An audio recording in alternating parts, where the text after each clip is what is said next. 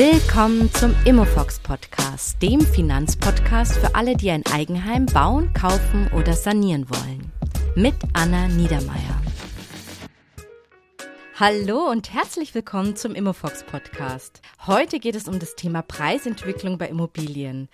Oh, ein echt leidiges Thema und vor allem super komplex, da es total unterschiedliche Studien und Prognosen gibt.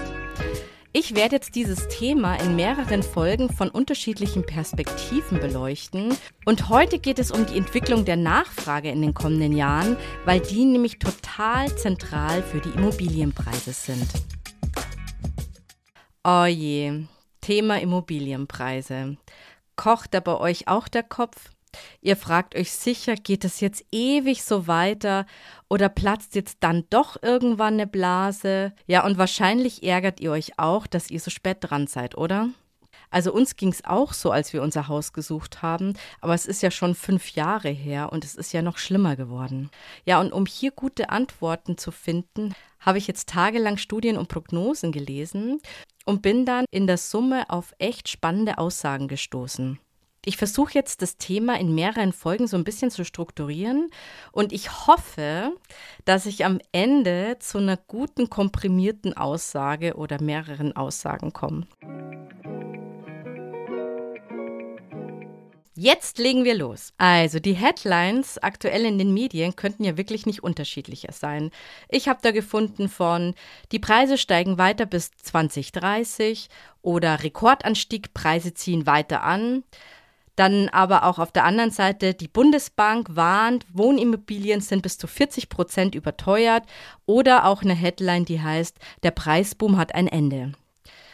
Jede dieser Aussagen hat auch eine Studie zugrunde und da kann einem dann wirklich schon der Kopf schwirren, wenn ihr für euch jetzt wissen wollt, ob das jetzt aktuell noch schlau ist, überhaupt was zu kaufen oder ob man noch abwarten soll. Um das wirklich besser zu verstehen, muss man nämlich diese ganzen Studien auch genauer anschauen. Was analysieren die genau und was sind eigentlich die genauen Ergebnisse und aus was wird dann überhaupt diese Headline formuliert? Aber bevor wir jetzt so Einzelstudien anschauen, sollten wir auch erstmal die Zusammenhänge verstehen, wie überhaupt Immobilienpreise entstehen und auch mal aus einer Vogelperspektive die Preisentwicklungen im Zeitverlauf anschauen. Wie war eigentlich die Preisentwicklung zum Beispiel in den vergangenen 50 Jahren? Da gibt es eine total coole Studie von Gerd Kommer in seinem Buch Kaufen oder Mieten, der zu dem Ergebnis kommt, dass in den 70er Jahren es eine reale Wertsteigerung von 1,2 Prozent gab. Und dann folgten drei Jahrzehnte von 1980 bis 2010 ein durchschnittlicher Wertverlust von bis zu 1,4 Prozent im Jahr. Und erst danach, also nach 2010, gab es eben diese enormen Wertsteigerungen. Klar, das sind alles Durchschnittswerte und da gibt es eben totale regionale Unterschiede, aber zusammengefasst kann man schon lernen, es geht nicht immer nach oben. Die letzten zehn Jahre waren in dem Ausmaß eine echte Ausnahme. Aber woran könnte das jetzt liegen? Also dazu müssen wir uns jetzt anschauen, was denn den Immobilienpreis am stärksten beeinflusst. Und da kann man eben so zwei signifikante Indikatoren nennen. Das eine ist der Zins und das andere ist die Wohnflächennachfrage. Ja, zum Thema Zins, die war natürlich so niedrig wie historisch nie davor, aber jetzt stehen wir aktuell der Zinswende entgegen. Und diese niedrigen Kreditzinsen in den letzten zehn Jahren waren für die Käufer total attraktiv, ja, und haben natürlich dann auch die Nachfrage angekurbelt. Aber da das Thema Zins ein sehr komplexes Thema ist, mache ich dazu jetzt dann noch eine Extra-Folge. Heute schauen wir uns das Thema Nachfrage mal genauer an. Und bei den Recherchen bin ich eben auf das Interview von dem Mathematiker Andreas Beck gestoßen. Und Andreas Beck legte nämlich in seiner Studie die Immobiliennachfrage mit der demografischen Entwicklung in Deutschland zusammen. Und das Interview, das ist eigentlich für Immobilieninvestoren. Aber es ist auch total interessant, wenn man das aus dem Blickwinkel für Eigenheimkäufer anschaut. Für diese Folge habe ich mir jetzt auch ein neues Format einfallen lassen. Und zwar mache ich so eine Art Reaction-Folge. Daher baue ich jetzt hier die besten Zitate in die Folge ein. Und in den Show Notes findet ihr auch den Link zum kompletten Interview auf YouTube vom Kanal Mission Money. Und wenn ihr Lust habt, könnt ihr da das ganze Interview anschauen. Und in seiner Erklärung, die ihr jetzt gleich hören werdet, bezieht es sich auf ein Schaubild, das die Anzahl der Menschen in jedem Alter zeigt. Das nennt man auch Bevölkerungsbaum. Die ein oder anderen kennen es wahrscheinlich. In den Shownotes findet ihr jetzt den Link zu dem Schaubild auf Instagram. Und jetzt erklärt er den Zusammenhang zwischen der Bevölkerung und den Immobilienpreisen und er geht darauf ein, warum in den letzten zehn Jahren so extreme Preissteigerungen zu sehen waren.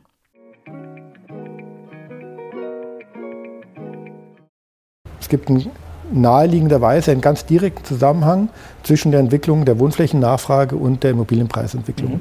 Die Wohnflächennachfrage hingegen ist etwas, was sich aus den demografischen Daten sehr gut ergibt. Mhm. Demografie ist viel mehr als nur Anzahl. Mhm. Da geht es sehr viel um äh, Altersstrukturen und mhm. verschiedener Nutzung von Wohnfläche in verschiedenen Alters- und Lebensphasen. Okay. Wenn man sich jetzt hier diesen, diese, diese Grafik einmal anschaut, also die meisten von Ihnen werden das kennen. Nicht auf der einen Seite die Männer, auf der anderen Seite die Frauen. Und wenn ich jetzt eine idealtypische Bevölkerung hätte, wäre das ein Baum. Bevölkerungsbaum sagt man auch, weil je jünger, umso mehr Menschen und je älter, umso weniger Menschen. Das heißt, das würde dann nach oben zuwachsen. Jetzt sehen wir, dass es in Deutschland, wie in den meisten Industriestaaten, stark aus dem Ruder gelaufen ist. Das heißt, es gibt hier diesen Bauch der geburtenstarken Jahrgänge. So, und der, der Witz an der ganzen Geschichte ist jetzt folgender. Und auch der Grund, warum wir 2006 prognostizieren konnten, dass es zu einer starken Wohnflächennachfrage kommt, mit der entsprechenden Einfluss auf die Preisentwicklung. Jetzt sieht man hier, die geburtenstarken Jahrgänge sind halt extrem dominant. Also es sind so die Jahrgänge, ja, vielleicht 1957 mhm. bis 69, würde ich sagen. Ja. Das, das sind die Babyboomer dann. Ja, also man braucht sich das hier nur anschauen, grafisch, dann sieht man, wie dominant die in Deutschland sind. Diese Jahrgänge haben schon nur 1,4 Kinder pro Frau gehabt. Jetzt muss man wissen, aufgrund natürlicher Sterblichkeitsraten, um wirklich konstant zu bleiben von Generation zu Generation, brauche ich 2,1 Kinder pro Frau. 1,4 Kinder pro Frau bedeutet also, dass ich mich pro Generation um ein Drittel verringere. Es gibt jetzt ein Drittel weniger 20-Jähriger als eine Generation vorher. Mhm. Das ist also gewaltig. Das ist schon enorm, ja. Es ist enorm, von, von was wir hier sprechen. Schon die geburtenstarken Jahrgänge hatten nur 1,4 Kinder oder 1,45, also das mhm. ist immer ungefähr so die Zahl, um die sich dreht.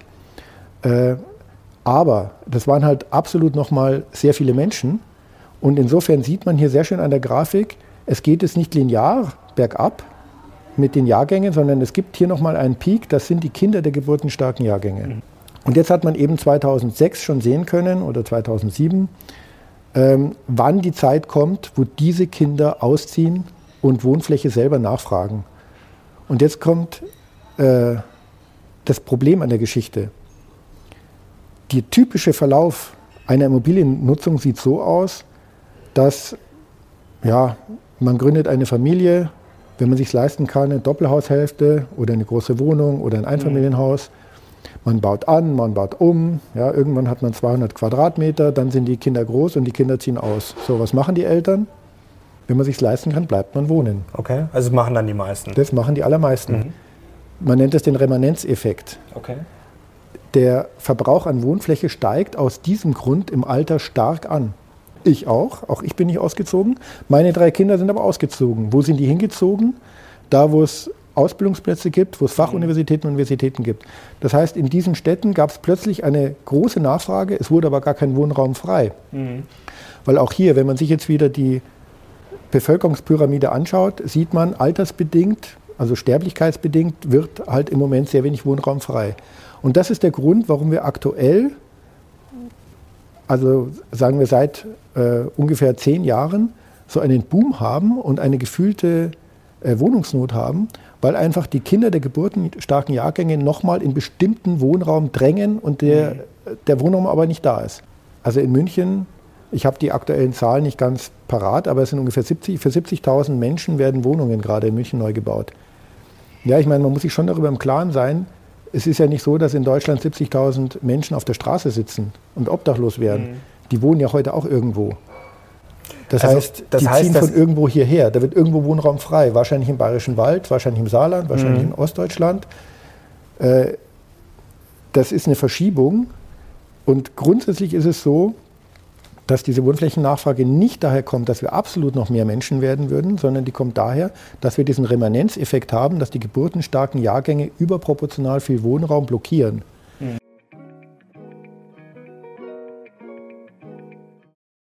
Also nochmal zusammengefasst, die, die Babyboomer sind eine Generation mit sehr vielen Leuten, deren Kindern in den letzten zehn Jahren ausgezogen sind oder eben gerade ausziehen. Aber die Babyboomer bleiben in ihrem Haus und besetzen eben dadurch sehr viel Wohnfläche. Deren Kinder, das sind ja auch noch mal viele Menschen, die ziehen aus und wollen selber Wohnraum haben. Und dadurch entsteht in den Städten, in denen sie ihre Ausbildung machen oder studieren, eine Wohnungsnot und die Preise steigen, vor allem eben in diesen Metropolen. Die Frage, die sich jetzt doch stellt, ist, wie lange geht es jetzt noch so weiter und was passiert eigentlich dann danach, wenn die Bevölkerung weiter schrumpft?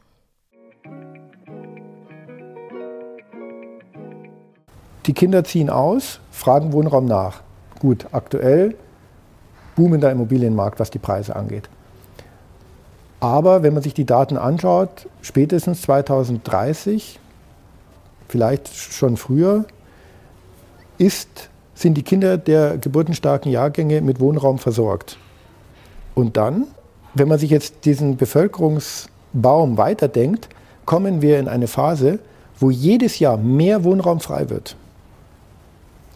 Demografisch bedingt. Ja, Aber es gibt, es, es, es gibt keine, keine anziehende Nachfrage mehr. Aber das geht halt auf Kosten der strukturschwachen Regionen, weil von da ziehen die Leute ja weg. Also in den strukturschwachen Regionen kann man sich das so vorstellen, ähm, die Bereitschaft zur Binnenmigration, das heißt innerhalb Deutschlands umzuziehen, hat sich jetzt in den letzten zwei Generationen deutlich erhöht. Mhm. Es ist fast die Ausnahme, wenn ich auf dem Land groß werde, dass ich dort wohnen bleibe. Mhm. Es ist sogar noch extremer. Ich brauche mir nur anschauen, wie viele Menschen, also wie viele Kinder aufs Gymnasium gehen, dann kann ich schon abschätzen, äh, wie viele Menschen wegziehen werden und auch nicht mehr zurückkommen. Okay. Das ist so extrem. Dann kann man anhand solcher Daten sehen, ab wann die Struktur zu gering wird, als dass es dort noch eine Schule geben werde, mhm. würde in diesem Ort. Wenn die Schule geschlossen wird, dann ziehen dort keine Familien mehr hin. Mhm. Es wird dann lokale Zentren geben, die bleiben, wo halt eine gewisse Infrastruktur aufrechterhalten wird. Aber die anderen Zentren, da kann man sehen, wie sukzessive da noch keine ärztliche Versorgung mehr möglich ist und wie sich sowas immer weiter ausdifferenziert. Wenn sich dieser Trend beibehält, und da gibt es eigentlich, das ist ein internationaler Trend, dieser Zug in die Metropolen, ähm, ja, dann heißt es auf der anderen Seite ziemlich düstere Aussichten für strukturschwache Regionen. Mhm. Und da kann ich politisch auch nicht viel dagegen tun. In Ostdeutschland kennen wir schon so strukturschwache Regionen, wo es eine tatsächliche Schrumpfung der, Bevölker äh, der Wohnflächennachfrage gab. Mhm. Da hat man schon Erfahrungen sammeln können, wie dramatisch das auf den Immobilienmarkt durchschlagen kann. Mhm. Das Phänomen, was wir aus diesen Regionen in der Vergangenheit kennen, wird ein Phänomen sein, was wir deutschlandweit kennenlernen werden. Mhm. Da gehört Nordbayern dazu, Bayerischer Wald dazu, da gehört aber auch Saarland dazu, mhm. Mitteldeutschland, ja, also Nordrhein-Westfalen und so weiter. Ähm, ich will jetzt da keine Region äh, spezifisch herausgreifen. Man sieht heute schon letztendlich in diesen Regionen, dass Probleme da sind. Ja, also dass unsere These schon ist, dass diese Ausdifferenzierung ist es nicht unbedingt Neuland, das sind die Menschen inzwischen gewöhnt, aber die Schere wird sich eher noch weiter öffnen, als dass sie sich schließt. Zusammengefasst heißt es also, was wir jetzt auch schon sehen, aus manchen Regionen wandern die jungen Menschen ab und die Städte platzen aus allen Nähten. Zwar dachte man vielleicht kurzfristig, dass der Homeoffice-Trend vielleicht die ländlichen Regionen wieder belebt, aber laut Andreas Beck wird es anscheinend langfristig noch viel extremer. Dass die Schere weiter auseinandergeht, bestätigt auch die aktuelle Studie Postbank Wohnatlas 2022. Der ist gerade erschienen. Denn dort steht, dass in über 50 Prozent aller deutschen Landkreise und Städte der Preisboom jetzt ein Ende hat und dass nur noch in den anderen 50 Prozent der Landkreise bis 2035 mit einem Wertgewinn zu rechnen ist. Dazu gibt es auch eine Landkarte, die findet ihr in den Shownotes verlinkt und ich habe die angeschaut und ich bin ehrlich gesagt ziemlich erschrocken. Rot und Orange sind die Regionen, die an Wert verlieren und boah, die Karte ist echt extrem rot und orange. Also wer überlegt, nicht in den Topstädten ein Eigenheim zu kaufen, sollte die unbedingt anschauen, echt unbedingt. Und dazu habe ich jetzt noch ein paar Zitate von Andreas Beck. Also die Prognose ist, die gilt auch nach wie vor. Es geht nicht mehr nur darum, dass in bestimmten Regionen Immobilien sehr teuer sind und in anderen Reg Regionen sind sie günstig, sondern es geht darum, dass es in einigen Regionen in Deutschland mit sehr hoher Wahrscheinlichkeit überhaupt keinen Markt mehr geben wird. Mhm. Also es okay. wird, Immobilien werden unverkäuflich werden, weil ohne Nutzung kein Käufer. Ja, dass man da ein Betongold hat, was immer etwas wert ist, stimmt ja nicht. Weil das ist wirklich ein Paradigmenwechsel. Mhm. Das, hat, das kennen wir nicht in Deutschland. Wir hatten immer im Schnitt eine steigende Nachfrage.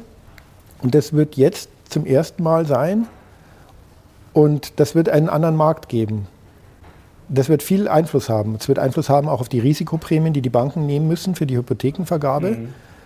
Und die Botschaft vielleicht für die Zuschauer ist, dass man sich da nicht blenden lassen darf. Also Regionen, die heute sehr billig ausschauen, mhm. gerade diese Regionen sind wahrscheinlich zu teuer noch. Ähm, viele Menschen erben jetzt zum Beispiel ihr Elternhaus. Das ist irgendwo mhm. in der strukturschwachen Region. Und die Menschen fragen sich dann, behalten, vermieten, verkaufen. Da wäre unsere Empfehlung, wirklich einen Verkauf prüfen. Mhm. Wenn es jetzt noch einen Markt gibt, vielleicht ist der Preis nicht gut, aber die Wahrscheinlichkeit, dass der Preis in zehn Jahren noch viel schlechter ist, ist enorm. Mhm. In den ähm, starken Regionen, der Zuzugsdruck wird zwangsläufig nachlassen, weil irgendwann ist der strukturschwache Raum quasi leer. Außerdem gibt es sehr, sehr viel Neubau.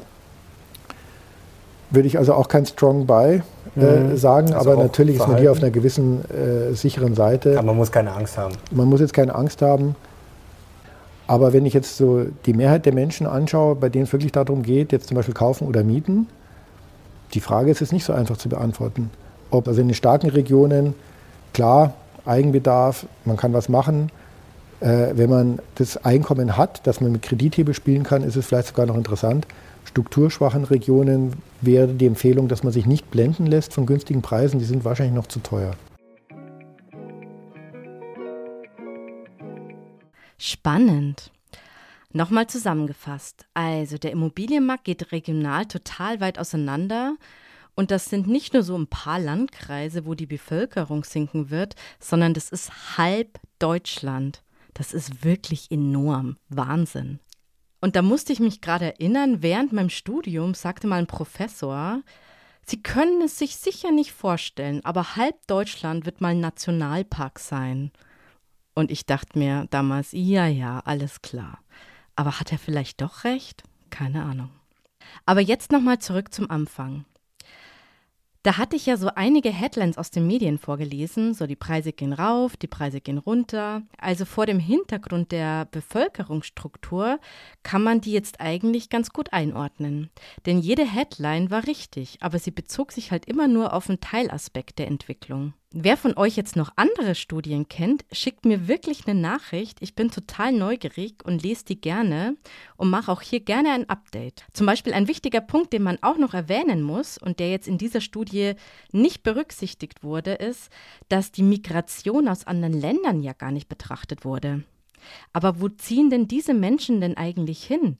Ziehen die dann alle in diese strukturschwachen Gebiete? Hm, da bin ich mir jetzt nicht so sicher. Einige von euch denken sich jetzt auch sicher, ist mir doch egal, ob dann der Wert in so einer strukturschwachen Region sinkt. Ich will ja drin wohnen bleiben und es auch gar nicht verkaufen. Ja, aber ist es sinnvoll, ein Haus zu kaufen, über 20 Jahre jeden Monat die Summe abzustottern und dann ist es nur noch ein Bruchteil wert? Irgendwie schwierig. Aber es ist natürlich auch eine Frage, um welche Zahlen es dann wirklich im Einzelfall geht. Ja, und bei den Metropolregionen, also der Wert wird steigen, aber auch hier sind viele Fragen offen. Wie lange noch und um welchen Wert konkret? Gibt es schon Orte mit einer Immobilienblase? Gibt es auch ein Crash-Risiko? Und wie wirkt sich jetzt eben die Migration aus anderen Ländern aus? Und welche Effekte hat jetzt die Zinswende? Also wie verhalten sich dann jetzt die großen Investoren, private Investoren? Ja, und am Ende natürlich auch, rechnet sich das alles noch für euch, die ein Eigenheim kaufen wollen? Ja, es sind wirklich noch viele Fragen offen und ich versuche in den kommenden Folgen, denen mal auf den Grund zu gehen.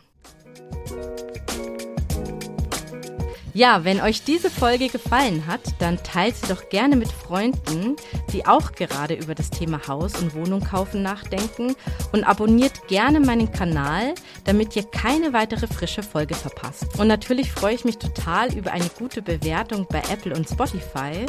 Zudem könnt ihr mir auch bei Apple einen Kommentar hinterlassen, was euch gefällt oder was euch auch noch interessieren würde. Das fände ich wirklich cool. Also bis zum nächsten Mal. Ich freue mich auf euch. Bis dann. Ciao.